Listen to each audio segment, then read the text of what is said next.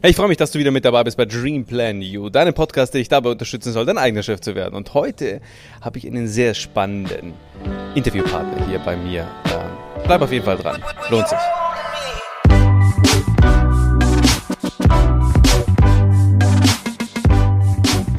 Heute habe ich Dr. Dimi Paparas hier mit im Interview und wir sitzen hier in München im Jaws. Äh, du solltest auf jeden Fall mal hier vorbeischauen. Jaws ist ähm, ein richtig cooler Bauladen hier in der Leopoldstraße.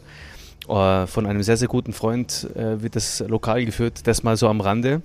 Aber wir sitzen hier in München äh, zusammen und er ist extra aus Hannover heute gekommen, weil wir zusammen ein, äh, ja, über unseren Business Lounge sprechen. Aber darum soll es heute gar nicht gehen. Lieber Dimi, erstmal vielen, vielen Dank, dass du mit dabei bist und dass wir so spontan hier ein Interview machen können. Und wir werden gleich drauf kommen, warum wir dieses Interview machen. Aber erstmal herzlich willkommen. Küffi, erstmal vielen Dank. Ich bin gerne hier. Ähm, und bin gespannt, was du mir jetzt für lustige Fragen stellen wirst.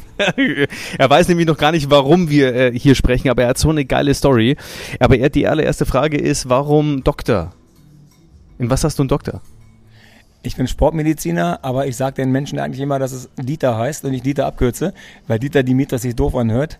Aber im Grunde genommen ist es ein, ein Sportmediziner, äh, der Doktor, also kommt aus dem medizinischen Bereich. Wie kommst du dazu, dass du, interessiert dich das Thema Sportmedizin? Hat dich das schon immer interessiert? Wo kommst du her? Was muss man über dich wissen?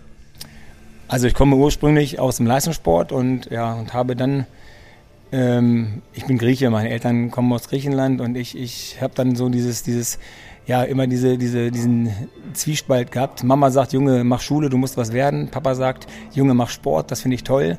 Und dann musste ich halt natürlich irgendwas machen. Und dann habe ich im ersten Step damals Architektur studiert, aber nur meinen Eltern zuliebe. Ich hatte also nie vor, das wirklich irgendwie, irgendwie umzusetzen in die Tat. Dann hatte ich dann, ja, danach hatte ich dann äh, immer Probleme. Ich war ständig verletzt und, und hatte nur mit Physiotherapeuten zu tun und habe dann gedacht, Mensch, das ist ja eigentlich ein ganz geiler Job.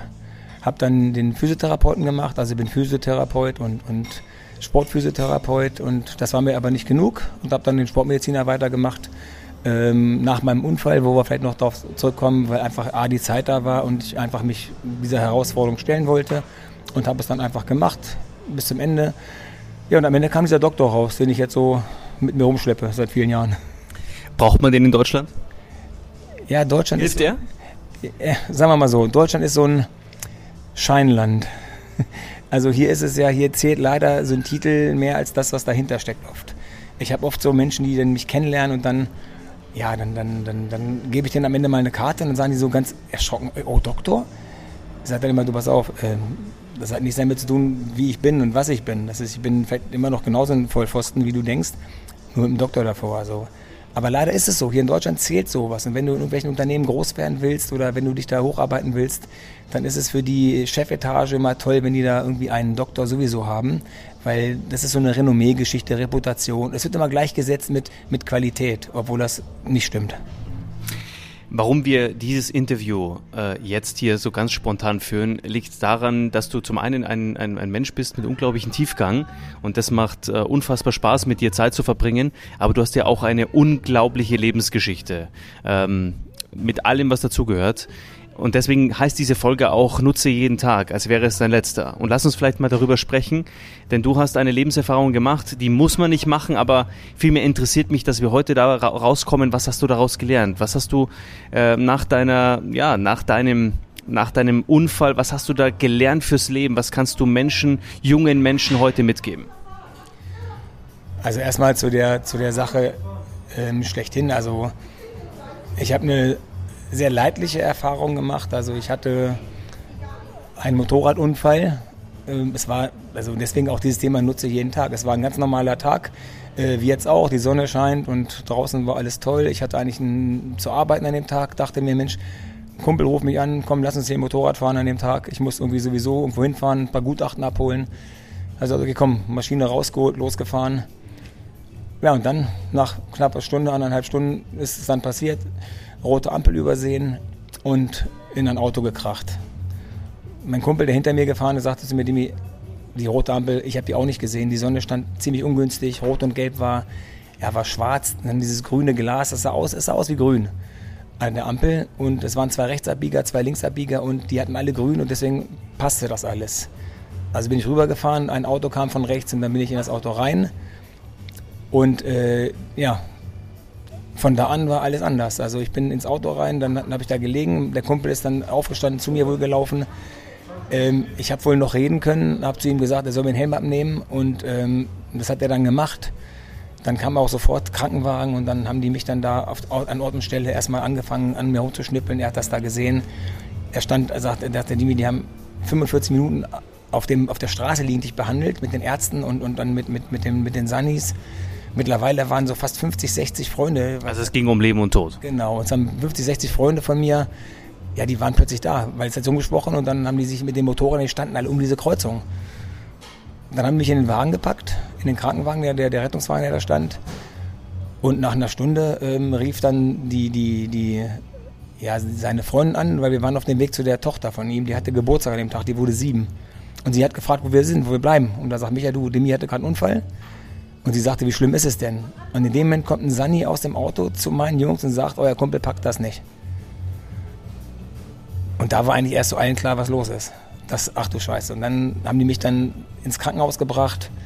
Dann kam der Arzt raus, dann äh, hat erstmal erzählt, um 17 Uhr er würde jetzt operieren. Um 19 Uhr kam er wieder raus und sagte zu meinen Eltern und den ganzen Menschen, die da waren, ähm, er hat alles versucht, das ist aus. Ende. So, und in dem Moment äh, äh, war da die Hölle los. Und ein anderer Arzt, Dr. Lill damals, heute Professor Dr. Lill, der war auf dem Weg in Urlaub und hat eigentlich nur angehalten an der Klinik, weil er Unterlagen vergessen hatte, die er mitnehmen wollte. Und ein Freund von mir, der ist Radiologe, der sagte mit ihm, der Lil kam mit Straßenklamotten in den OP und meinte, was ist denn da draußen los? Ist das da ein Biker-Treff oder was ist denn da passiert? Und dann haben die mir erzählt von mir, was ich alles an Verletzungen hatte, Genick und Herz und Lunge und Becken und Wirbelsäule. Und die würden abbrechen. Und er hat dann gesagt, nicht abbrechen, ich mache weiter. Und nachdem der eine Arzt rausging und meinen Eltern gerade gesagt hat, das ist aus, kam ein anderer Arzt rein und sagte meinen Eltern, Dr. Lill ist da und operiert weiter. So, und so ging das dann halt acht Stunden, bis sie, dann kam eine lange Komazeit von acht Wochen. Ähm, und, und, da war ich immer noch nicht über den Berg. Und nach drei Monaten war ich dann irgendwie über den Berg und, und dann ein Jahr Krankenhaus. Ich bin mit 57 Kilo im Rollstuhl entlassen worden. Ich musste wieder laufen lernen, ich musste alles neu erlernen. Und ich war also so am Tiefpunkt, also so körperlich, es ging gar nichts mehr. Und, und, und in dieser Zeit denkst du über vieles nach. Und, und dann denkst du dir, weißt du, was die Zeit, wie kostbar das ist und wie schnell es gehen kann von heute auf morgen. Und man macht man sich Gedanken, Mensch, wie viel Zeit man so, so, so verplempert mit Blödsinn, mit, mit, ja, so, so, ich sag mal, Bruttozeit. Wir machen Bruttozeit, wo wir Nettozeit haben sollten und versuchen eigentlich, ja, mehr aus unserer Zeit zu machen. Also nicht immer nur so, so dahin vegetieren und, und unsere Tage verstreichen lassen, Stunden verstreichen lassen mit, ja, mit Menschen, auf die wir keinen Bock haben, mit Situationen, in die wir gar nicht rein wollen. Und ich habe mir damals geschworen, das nie wieder, nie wieder haben zu wollen. Ähm, das ist, das habe ich auch eigentlich ganz gut durchgehalten dann. Ich habe mich dann wieder hochgearbeitet, ich habe mich wieder fit gemacht, ich habe viel Sport gemacht. Ich habe gekämpft, weil ich hatte gesagt habe, ich werde wieder laufen können. Und die Ärzte haben mir gesagt, ich werde wahrscheinlich nicht mehr laufen können. Vielleicht in drei Jahren mal irgendwann. Ich habe mir gesagt, nein, ich schaffe das, weil die kennen mich nicht. Die, die, die wissen nicht. Und vor allem, wer sagt das? Ja? Wer, wer beweist dir hier das Gegenteil, dass es nicht möglich ist? Ja, das ist. Impossible is nothing. Genau, das ist es. Es ist die Medizin weiß nicht alles. Die wissen vieles, aber halt. Und das sagst du als jemand, der in der Sportmedizin arbeitet. Genau. Und, und man es ist eine ganz wichtige Sache, die die die ein riesen riesen Faktor ist bei der Nummer, ist halt die Psyche dieses Menschen und die Art und Weise, wer das ist und wie er ist und wie er tickt. Ist es jemand, der jemand, der aufgibt? Der hätte schon die OP gar nicht überlebt. So jemand, der in sich ruhig ist und kämpft und weiß, was er will, der fokussiert ist und sagt, Alter, ich habe ein Ziel, ich will wieder laufen können, so schnell wie möglich. Ich habe im Krankenhaus angefangen, Kniebeugen zu machen an meinem Bett. Nach dem ersten Tag, wo ich wieder aufstehen durfte, nach, nach knapp fünf Monaten. Ähm, wie, lange, wie lange warst du insgesamt im Krankenhaus? Ein Jahr. Ein Jahr. Was hat das mit dir als Mensch gemacht, mental? Äh, also, es ist, ich sag mal so, es ist so, der Mensch ist ja, Gott sei, Gott sei Dank ist der Mensch ja so ein Gewohnheitstier und der Mensch äh, kann sich anpassen an verschiedene Situationen. Und die ersten Monate, ich war drei, vier Monate auf der Intensivstation. Das war halt sehr schlimm, weil ja, da liegt man auf dem Rücken und guckt an die Decke und wartet, dass diese Stunden rumgehen und der nächste Tag kommt. Ähm, und dann auf der Normalstation hatte ich ja zumindest, ich hatte Besuch, ich hatte Menschen, die, mich dann, die, die ich sehen konnte. Ähm, der Tag verging dann auch nach und nach. Und irgendwann gewöhnt man sich, dass man halt sein Leben gerade im Krankenhaus führt. Also mein Leben ist Krankenhaus, mein Leben ist, ähm, ja, mein Leben war so zwischen ähm, Barbara Salesch, und den, den, den, den, den Abendserien. Also weil der Fernseher lief, also Barbara Salisch war mal so gegen Mittag, dann wusste ich, jetzt kommt gleich mein Freund Jens. Wenn Salisch vorbei war, war Jens da, Mittagspause in seiner Fahrschule. Dann, ging, dann kamen die nächsten Serien am Nachmittag. Dann wusste ich, jetzt kommen bald die Freunde von mir und dann kommen die Freunde, je nachdem, wie die halt ihre Schichten hatten. Äh, und so ging der Tag dann rum. Und, und das war so ein Trott. Also man ist auch dann in so einem Trott drin, so einem Krankenhaustrott.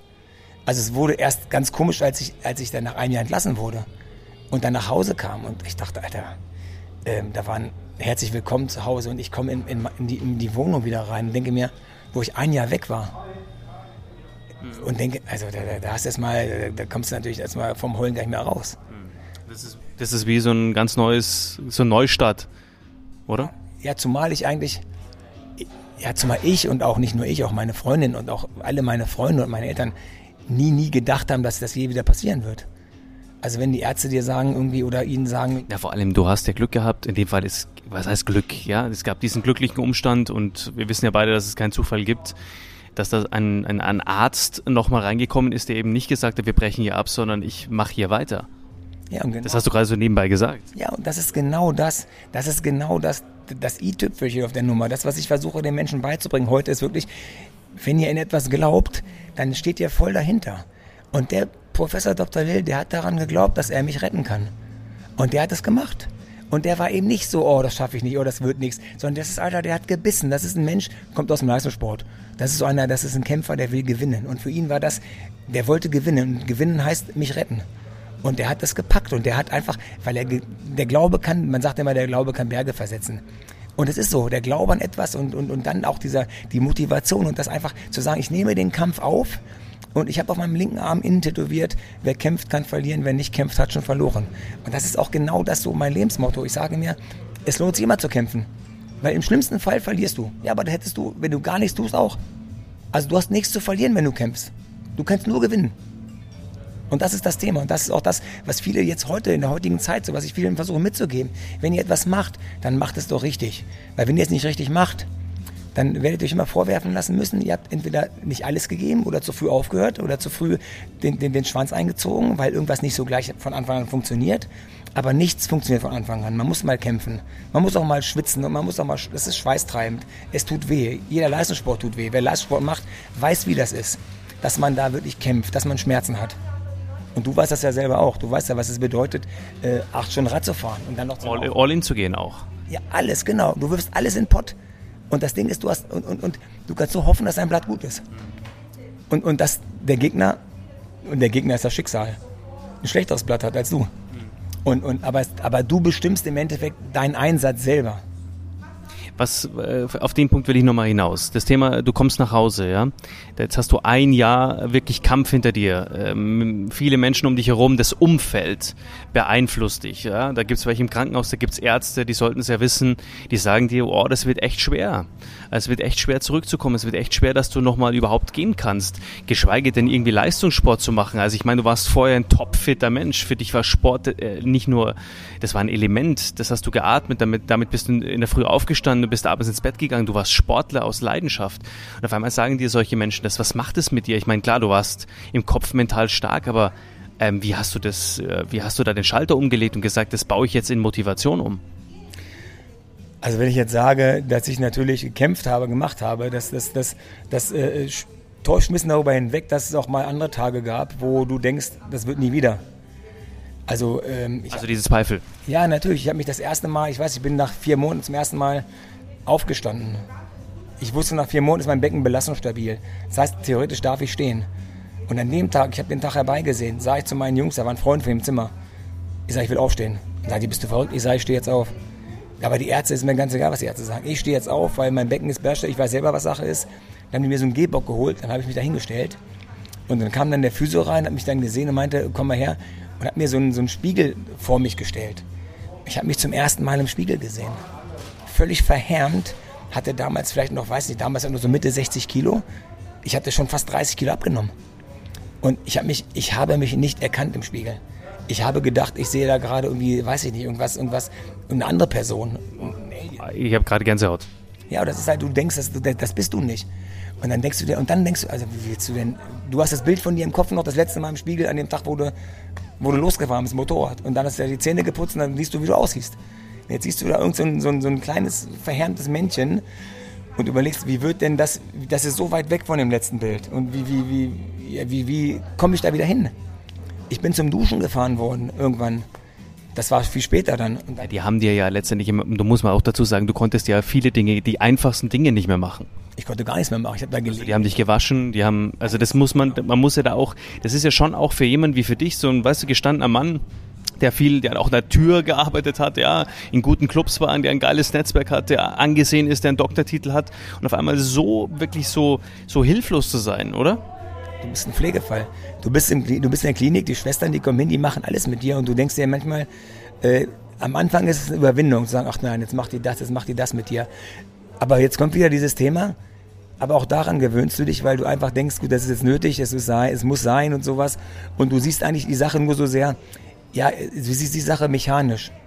Gar nicht mehr so ich als ich, so ich bin jetzt einfach nur, da ist ein Körper, der diese Probleme hat, der irgendwie neurologische Schäden hat, jetzt noch andere Schäden hat und lauter Schraubenplatten von Hals bis. Es muss halt einfach sein. Äh, und jetzt muss geguckt werden. Und äh, ob die Ärzte, die Ärzte, na klar, die Ärzte haben ja ihre Prognosen und sagen, ja, es wird so lange dauern. Ich bin damals, als sie mir gesagt haben, ich werde nach drei Jahren wieder, äh, wieder gehen können. Ähm, ich bin nach ungefähr fünf Monaten ohne dieses, diesen Gehbock mit Halten an der Wand zum Klo gegangen alleine, weil ich mich jeden Tag, ich aufgestanden, nachdem ich am Gehbock war, habe ich jeden Tag so am Bett hinten so, so Kniebeugen gemacht, so weit es runterging. Zehn Stück, hingelegt, Stunde geschlafen, aufgewacht, wieder Kniebeugen. Das habe ich den ganzen Tag gemacht. Und irgendwann war ich am Gehen und kommt diese ganze, diese ganze Parade von Ärzten, Visite. Alle kommen rein und dann sagt der Arzt, guckt mich an so, der Stationsarzt und sagt mit der Mappe, ich stehe jetzt vor ihm. Er sagt, also Herr Paparas, ähm, ähm, ähm, eigentlich können Sie gar nicht laufen und guckt so.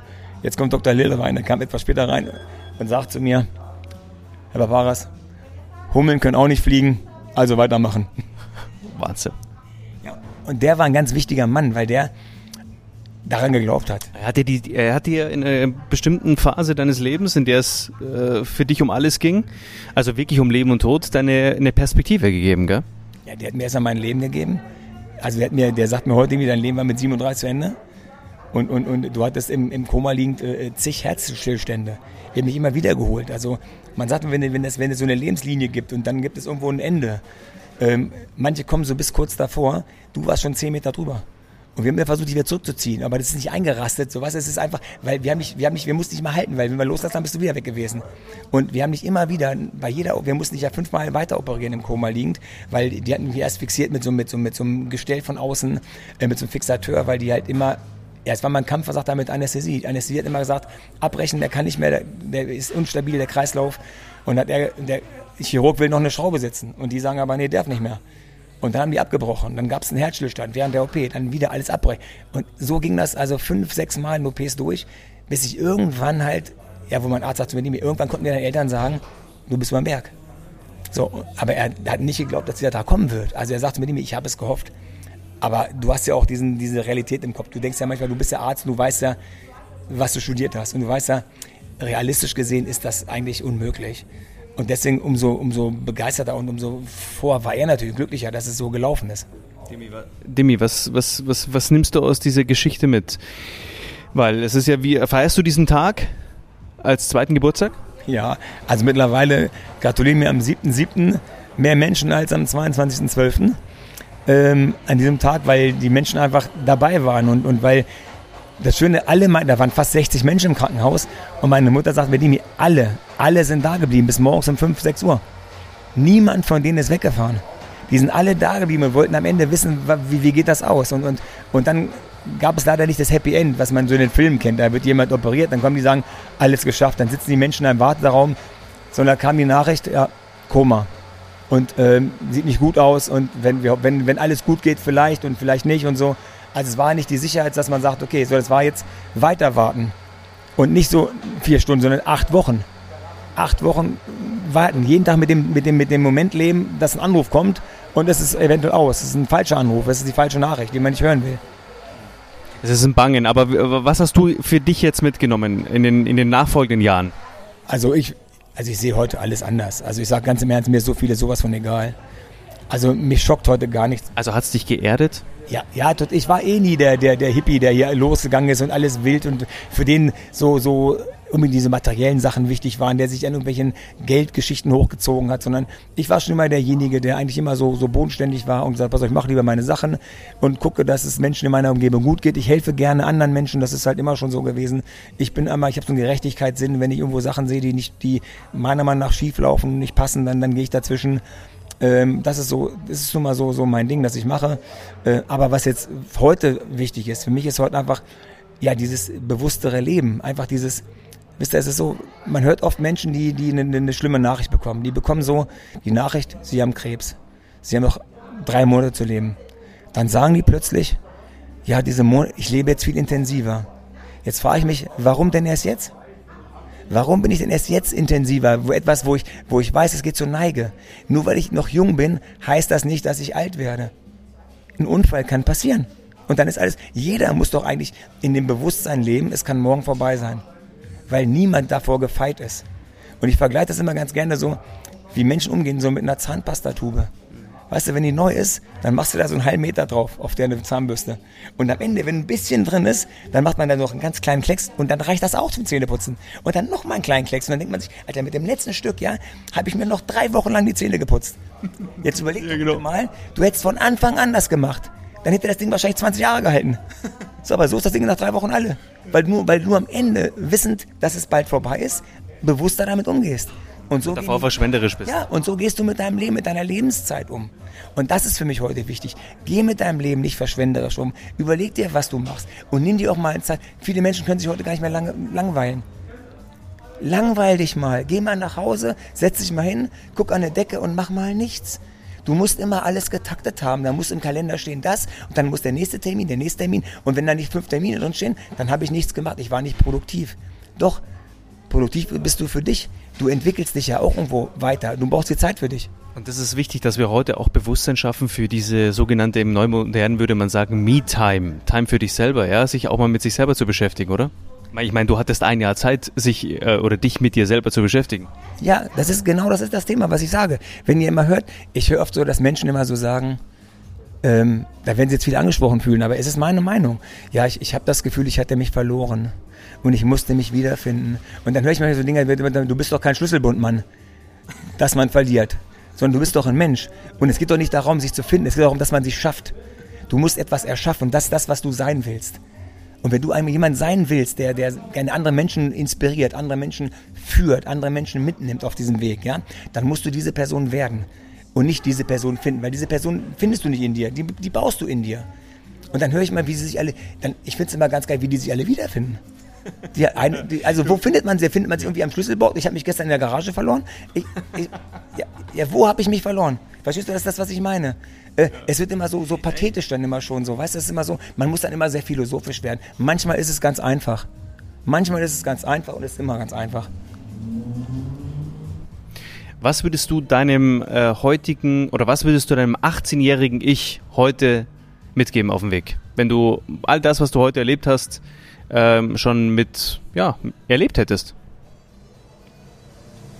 Also wenn ich mit 18 schon alles gehabt hätte, was ich jetzt gehabt hätte, ja. Ja, was würdest du dem mitgeben? Dir selber, wenn du heute der bist und du, du sprichst zu dem 18-jährigen Demi, was würdest du dem mitgeben?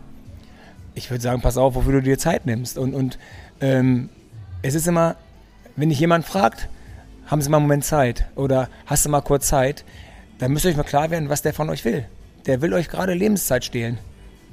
Der will einen Teil deines Lebens haben. Der will, und wenn es eine Minute nur ist, das ist ein Moment, das ist Zeit, die du nicht wiederkriegst. Und deswegen sage ich, das ist das Wertvollste, was ihr habt, ist eure Lebenszeit. Und deswegen geht damit sorgfältig um, geht damit bewusst um und lasst euch nicht so, ja, lasst euch nicht dazu verführen und verleiten, äh, die so über Bord zu werfen, so verschwenderisch. Das heißt jetzt nicht, dass ihr mit keinem mehr, mehr Kontakt haben solltet oder dass ihr Menschen so, so kategorisiert und sagt, ihr, der ist es nicht wert. Jeder Mensch ist es wert, dass man mit ihm Zeit verbringt. Das meine ich damit nicht. Aber, aber manchmal ist es die Adaption, manchmal ist es, manchmal ist es nicht der richtige für, für mich und für, für den. Und es gibt so viele, ihr nennt diese Zeiträuber.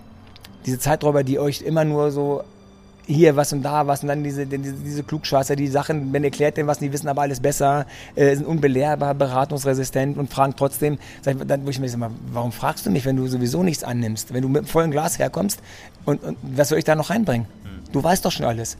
Weißt du, ich, ich, ich mache ja so, wir machen so, ich bin Lehrer für Selbstverteidigung. Und dann kommen Menschen zu mir manchmal und sagen mir, ja, ich habe schon zehn Jahre Wing Chun gemacht und ich habe 15 Jahre Kraft Maga gemacht, ich habe das und das und das. Ich denke mir, wenn du das alles kannst, dann kann ich ja eventuell von dir lernen. Dann gebe ich mein Glas mal aus und hoffe, dass ich was von dir lerne. Und am Ende stellt sich raus, sie haben drei Bruce Lee-Filme gesehen. Und der letzte wahrscheinlich nicht mit Bruce Lee, sondern mit Bruce Lowe. Der hat damals gesungen, die Legende von Babylon. Und das ist halt, und das ist, wo ich sage, Mensch, äh, äh, also achte darauf, sei bewusster, sei dir dessen bewusst, dass du nicht garantiert 100 wirst. Mhm. Und, und, und, und verbring einfach Zeit mit, mit dir, mit, mit, mit Menschen, die dir nahestehen. Die Sanduhr läuft. Ja, und das ist das Thema. Genauso ist es. Die, die, die Sanduhr läuft und, und die, die, die Menschen, die dir wichtig sind. Es gibt Familie, Freunde. Wobei äh, Freunde, auch das ist so ein Ding. Freunde gibt es, für mich gibt es für Freunde, bei Freunde ist für mich ein Superlativ. Es gibt nicht guter Freund, schlechter Freund, enger Freund. Äh, das, entweder ist jemand ein Freund oder ist kein Freund. Wenn jemand ein Freund ist, dann ist das, das ist Familie, das ist sogar, das, ist der, der, das beinhaltet alles. Für den würde ich alles tun. Was Loyalität angeht, was Respekt angeht, was man anderen Menschen auch gegenüberbringen sollte. Und das ist das Wichtige. Sei einfach, sei einfach, ich sag mal, sei einfach, das ist diesen Satz, sei die beste Version von dir selbst. Entwickle dich, entwickle dich jeden Tag weiter, dass du jeden Tag, jeden Tag besser wirst. Der Klinsmann wollte damals Bayern-Spieler jeden Tag etwas besser machen. Nur Klinsmann war eine Gurke. Ähm, und, und, aber wir sind keine Gurken, sondern wir sind ja, wir kennen uns doch und wissen, wo wir hinwollen und, und, und versuchen einfach den Weg zu gehen. Also die Lebenszeit äh, ist, äh, oder dein, dein Leben ist viel zu wertvoll, um, ja, um es zu verplempern. Ja, genau, um es zu verplempern. Um, verplempern, das ist, kann man jetzt so oder so sehen. Das ist so, aber brichst du Gespräche auch ab, wenn du jetzt so zum Beispiel mit jemandem Kaffee trinkst, du lernst jemanden kennen, einen neuen Businesspartner oder einen Kunden oder und du merkst, das ist nicht die Wellenlänge, äh, das ist ver, ver, vergoldete Zeit. Brichst du so ein Gespräch ab und sagst du mit allem Respekt, aber wir kommen nicht zusammen und sagst du die Stunde, die da, da gehe ich lieber in die Sonne und trinke einen Espresso alleine oder wie, wie machst du, wie löst du sowas auf? Ich breche ab. Ja? Also ich habe. Aber immer mit Respekt. Du sagst immer, du Respekt vor allem. Also Respekt, Leute, das sind ganz wichtige Sachen. Wir müssen untereinander immer, wir müssen miteinander respektvoll umgehen. Also manchmal passt einfach die Chemie nicht, manchmal passt irgendwas nicht. Dann ist doch okay. Ich meine, es muss, es passt nun mal nicht jeder zu jedem. So, und dann ist der ja trotzdem kein schlechter Mensch. Aber das machst du, also du nimmst ja. dir das raus. Ganz ja. bewusst. Ja, ich sage einfach, das, das, das, wird ja nichts, wir kommen eh nicht weiter und dann lass uns doch lieber jetzt, wir gehen auseinander, wir uns mal sehen und so weiter, werden wir keinen Kaffee trinken, aber wir können Hallo sagen. Kann man machen. Ich habe Geschäftstermine, wo ich ich erzähle eine ganz kurze Sache. Ich habe einen Termin in Stuttgart gehabt bei einem Unternehmen und dann hat dann, äh, äh da ging es um Personal, Personalentwicklung, Personalführung, Schulung, Coaching. Da sagte der Chef des Unternehmens, der seinen äh, Ferrari vor der Werkstatt parkte, wo die Angestellten, also die Mitarbeiter, die in der Produktion arbeiteten, äh, ihre Arbeit hatten mit ihren Golfs, die sie hatten. Und dann sagte er zu mir, ich soll dir das Pack mal auf Vordermann bringen. Und mit Pack meinte er seine Mitarbeiter. Und da bin ich mitten im Gespräch aufstehen und gesagt, wissen Sie was, der Fisch stinkt am Kopf zuerst. Und hier stinkt es gerade drin, wie im Hamburger Fischmarkt. Aber nicht so morgens um 6, sondern so nachmittags um 16 Uhr, wenn alles schon so da auf dem Boden matschig liegt. Ich sage, für Sie würde ich nicht, einmal, nicht, nicht einen Cent machen. Ich bin raus, hatte Nummer und weg. Und habe ich aus Stuttgart den ganzen Weg nach Hause gefahren. Ohne das was. Aber ich wollte mit diesem Menschen aber nichts zu tun haben. Ich wollte in dem Moment, ich was, was, ich musste nur raus. Und bevor da irgendwie ein Unglück passiert, dachte ich mir, da gehe ich lieber gleich. Äh, und dann merkt man einfach. Und das gibt es in kleinen Gesprächen auch manchmal, dass man sieht, da, da, da vorausschauen, denkt man sich, Alter, steht das, ich weiß, wohin das jetzt führt. Und das muss ich gar nicht, weil ich weiß, dass es schon ein paar Mal passiert. Dann verbring die Zeit mit dir. Oder geh Freunde. Oder ich hole meinen kleinen, mein, mein, mein kleinen Patenkind ab und gehe mit dem ins Zoo. Ist doch viel, viel, viel, viel lustiger und viel schöner. Er freut sich, ich freue mich. Und das ist das, was ich sage. Man kann nicht immer solchen Situationen entkommen. Manchmal muss man auch sagen, was, ich muss da jetzt durch. Thema mentale Stärke, vielleicht gehen wir da nochmal ganz kurz drauf ein. Das Thema Men Mentality. Ähm, wie siehst du das heute? So gerade aus deiner Geschichte heraus, aus dem Sport heraus, aus dem Leistungsgedanken heraus, aus dem, was du erlebt hast, ja, im Krankenhaus, das, was dich heute ausmacht. Weil du sagst ja, ich arbeite am liebsten mit Leistungssportlern zusammen. Was, wie, wie, wie wichtig ist dir das Mentale rund um Aktion, rund um Business, rund um das, was, was Menschen in deinem Umfeld auch machen müssen oder machen können mit dir zusammen? Also der Grund, warum ich gerne mit Leistungssportlern arbeite, ist einfach der, dass es immer, also so wie ich es erfahren habe bei vielen, so ist es bei mir auch, es gibt bei Leistungssport immer ein höher gestecktes Ziel. Also die gehen nicht ins Business und sagen, ich will Geld verdienen, sondern die gehen ins Business und sagen, ich will gewinnen. Die haben, die sehen das, es ist ein Wettkampf. Wir haben jetzt gerade ein Ziel, wir wollen das und das erreichen. Also jedes Gespräch, was ich führe, ist wie so ein Wettkampf. Ich will diesen Wettkampf gewinnen. Und wenn ich alle meine Wettkämpfe gewinne, kommt das Geld sowieso. Wenn ich meinen Job gut mache, dann verdiene ich auch Geld. So, aber wenn ich jetzt mache, nur um Geld zu verdienen und nur hinter, dem, hinter der Kohle her bin, ja, dann, dann ist das der falsche Fokus. Es ist der falsche Fokus. Wenn jemand etwas verkaufen will, im Verkaufsgespräch, ich sage, das höher gesteckte Ziel ist nicht, äh, ich will nicht den, das, das, das, das geht nicht um den Verkauf, ich will einen Freund gewinnen. Ich will Sympathie, ich will eine Atmosphäre schaffen, in der der Mensch sich gegenüber wohlfühlt. Ich will eine Vertrautheit schaffen. Und dann wird das Verkauf, das Verkaufen läuft dann automatisch. Wenn Dicker zu mir kommt und sagt, ich möchte abnehmen, sag ich nein. Sagt er doch. Nein, sag ich mal, du möchtest gesünder leben.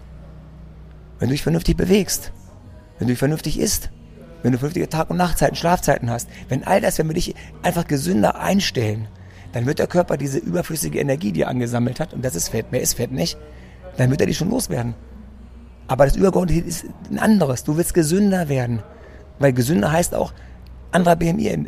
Du wirst schlanker werden. Okay, also du glaubst, also du sagst, äh, dieses, dieses größer Denken ist Mentality, oder? Dieses eine, zwei, drei Etagen weiter, äh, weiter zu denken.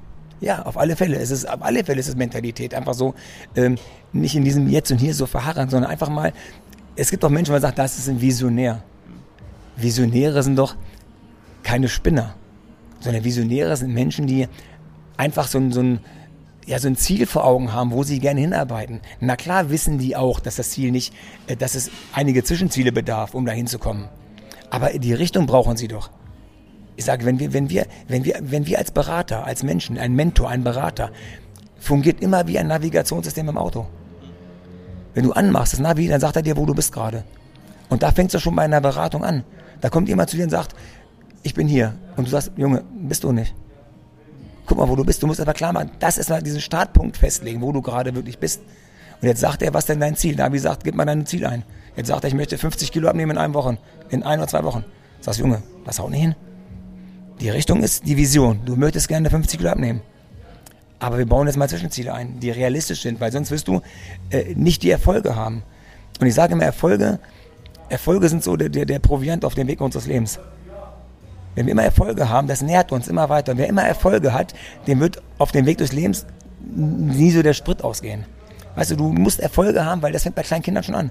Wenn kleine Kinder Erfolge haben, dann, dann, dann, dann haben die auch Bock auf eine Sache. Wenn du jemanden zum Sport überreden willst, ein Kind, das kannst du nicht zum Sport schicken, dann mach das, weil du gut im Laufen bist. Nee, wenn der Kleine zum Sport geht und läuft. Ja, Erfolgserlebnisse holen. Und der Trainer ist schlau und sagt, ich mache mit dir aber jede Woche mal wieder kleine Wettkämpfe. Und dann bekommt er eine Urkunde und eine kleine Medaille. Dann sieht er, das baut ihn auf und dann macht er das gerne.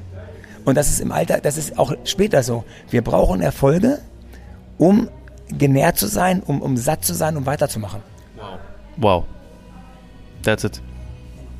Für die ganz großen Ziele Erfolgserlebnisse holen, das ist die Motivation. Äh, lass uns da nochmal ganz kurz drauf eingehen. Sorry, ganz kurz.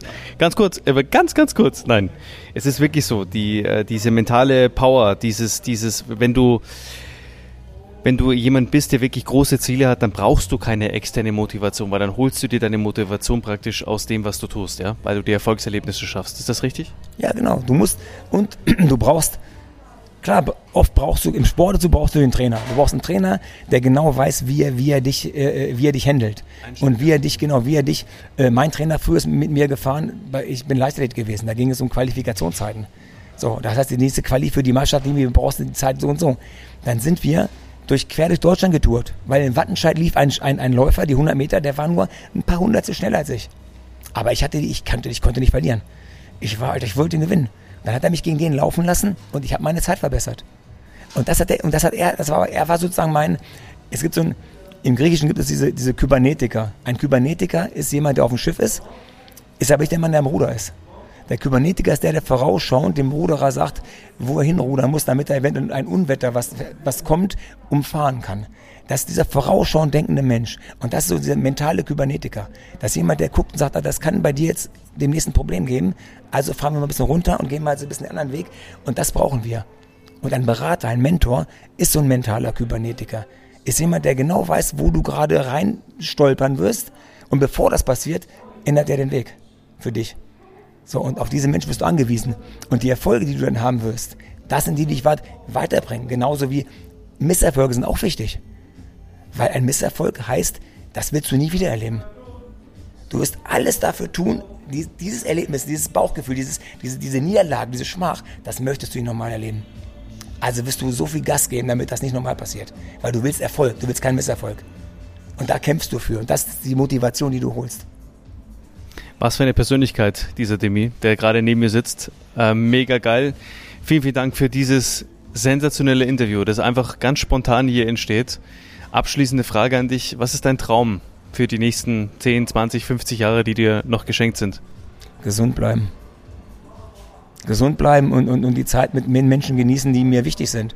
Und diesen ja, die Anzahl der Menschen, die mir wichtig sind, einfach ja, zu vergrößern. Weil ich möchte gerne, am liebsten würde ich jeden Tag jemanden dazu, dazu gewinnen, der mir auch wichtig wird. So, dann habe ich einfach mehr Auswahl, mit wem ich meine Tage verbringe, ohne meine Zeit zu verschwenden. Doc, es war mir eine Ehre. Nutze jeden Tag, als wäre es dein letzter. Vielen, vielen Dank für dieses geile Interview. Ich danke auch. Alles Gute.